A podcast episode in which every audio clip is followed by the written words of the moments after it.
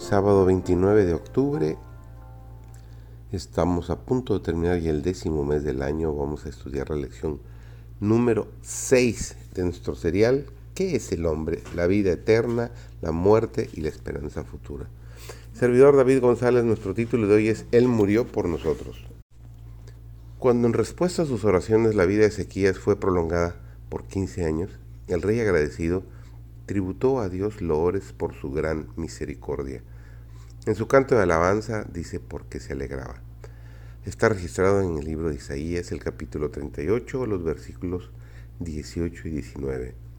No te ha de alabar el sepulcro. La muerte no te celebrará, ni esperarán en tu verdad los que bajan al hoyo. El viviente, el viviente sí, Él te lavará como yo el día de hoy.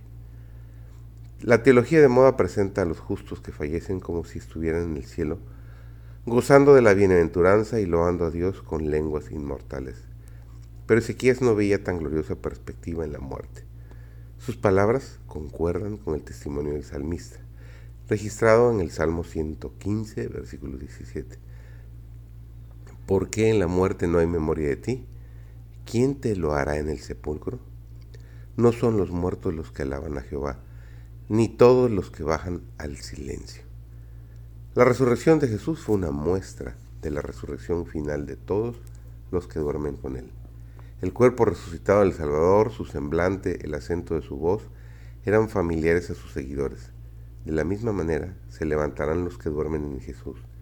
Conoceremos a nuestros amigos del mismo modo como los discípulos conocieron a Jesús.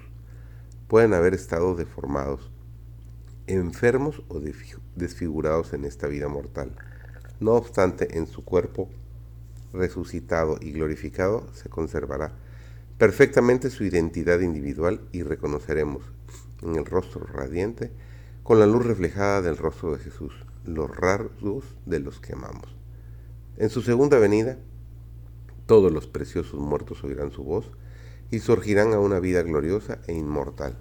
El mismo poder que resucitó a Cristo de los muertos resucitará a su iglesia y la glorificará con él, por encima de todos los principados y potestades, por encima de todo nombre que se nombra, no solamente en este mundo, sino también en el mundo venidero. Nuestra única esperanza es perfecta confianza en la sangre de aquel que puede salvar hasta lo sumo a los que se llegan a Dios mediante él.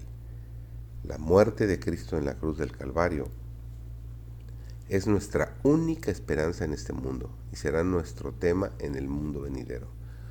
O no comprenderemos el valor de la expiación. Si la comprendiéramos, hablaríamos más acerca de ella. El don de Dios en su amado Hijo fue la expresión de un amor incomprensible fue lo máximo que Dios podía hacer para mantener el honor de su ley y sin embargo salvar al transgresor. ¿Por qué no debe el hombre estudiar el tema de la redención? Es el tema supremo en el cual se puede ocupar la mente humana. Si los hombres contemplaran el amor de Cristo desplegado en la cruz, su fe se fortalecería para apropiarse de los méritos de su sangre derramada y estarían limpios y salvados del pecado. Que este eh, mensaje nos aclare los temas, las dudas que tenemos sobre la muerte y deseamos que tengas un maravilloso día y un excelente inicio de semana.